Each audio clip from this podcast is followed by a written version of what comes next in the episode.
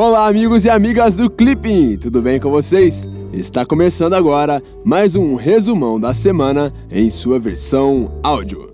Se você é novo por aqui, deixa eu te explicar um pouquinho como que funciona. Toda semana você terá aqui todas as principais notícias do Brasil e do mundo em sua versão texto e também em sua versão áudio. Então é isso aí, sem mais enrolação, vamos para o resumão da semana. América Latina e Caribe. No sábado, cerca de 16 países americanos reuniram-se na oitava Cúpula das Américas. A reunião resultou no Compromisso de Lima, que seria governabilidade democrática frente à corrupção, um documento que congrega os membros a fortalecer a governabilidade democrática, a fornecer maior transparência, acesso à informação, proteção de denunciantes e direitos humanos, incluindo liberdade de expressão, a prevenir a corrupção em obras públicas, contratações e compras públicas e a promover a cooperação jurídica internacional sobre o tema. Além disso, a Venezuela também foi um dos temas da cúpula. Segundo as notícias, os países declararam que as eleições venezuelanas a serem realizadas no próximo dia 20 de maio não terão legitimidade nem credibilidade. Ainda de acordo com as notícias, Enquanto alguns países desejavam a condenação inequívoca das eleições, o Brasil adotou maior moderação, evitando romper completamente com o regime venezuelano. O Oriente Médio. Na sexta-feira passada, os governos de Estados Unidos, Reino Unido e França lançaram um ataque conjunto a instalações militares na Síria, em resposta ao mais recente ataque com armas químicas ocorrido em Doma. Segundo as notícias, os líderes russo Vladimir Putin e iraniano Hassan Rouhani consideraram o ataque ilegal e uma violação da Carta das Nações Unidas. Na segunda-feira, os primeiros ministros do Reino Unido, Theresa May, e da França, Edouard Philippe, defenderam o ataque aéreo realizado na Síria.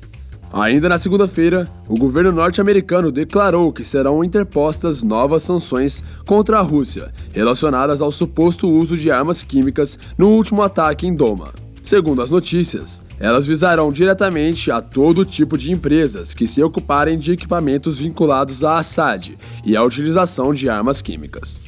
Na terça-feira, uma equipe de inspetores da Organização para a Proibição de Armas Químicas, a OPAC, foi enviada a Doma para analisar a situação. Contudo, sua entrada foi adiada após um cerco a uma equipe das Nações Unidas no local.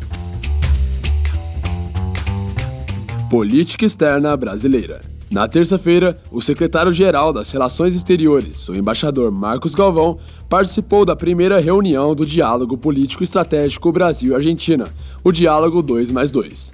Além de participar da segunda reunião do Mecanismo de Coordenação Política Brasil-Argentina. Segundo o Ministério das Relações Exteriores brasileiro, será uma oportunidade para revisar os principais temas da agenda política e econômica, além de rever medidas de fortalecimento do Mercosul. Na quarta-feira, o ministro das Relações Exteriores chileno, Roberto Ampuero, realizou visita oficial a Brasília para preparar a visita do presidente chileno Sebastián Pinheira ainda esse ano e também para discutir temas bilaterais. Cuba. Na quinta-feira, o chefe de Estado cubano, Raul Castro, renunciou ao poder, transmitindo ao seu sucessor, Miguel Dias-Canel. Segundo as notícias, Castro continuará à frente das decisões mais importantes do Partido Comunista Cubano e das Forças Armadas.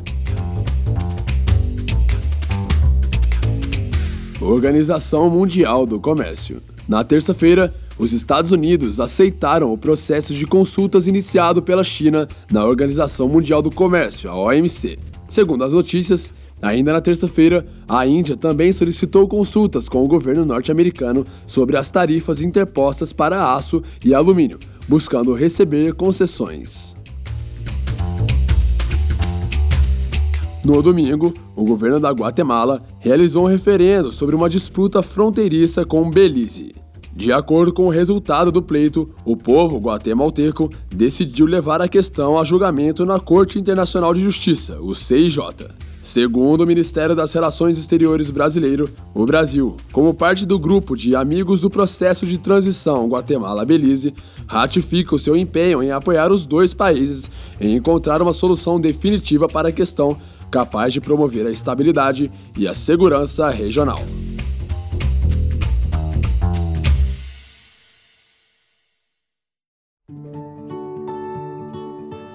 Então é isso aí. Essas foram as principais notícias desta semana. Se você gostou do resumão em forma de áudio e apoia essa ideia, não se esqueça de deixar o seu feedback lá na plataforma do Clipping, no nosso Facebook ou então no SoundCloud. Eu vou ficando por aqui, um grande abraço e até semana que vem. Tchau!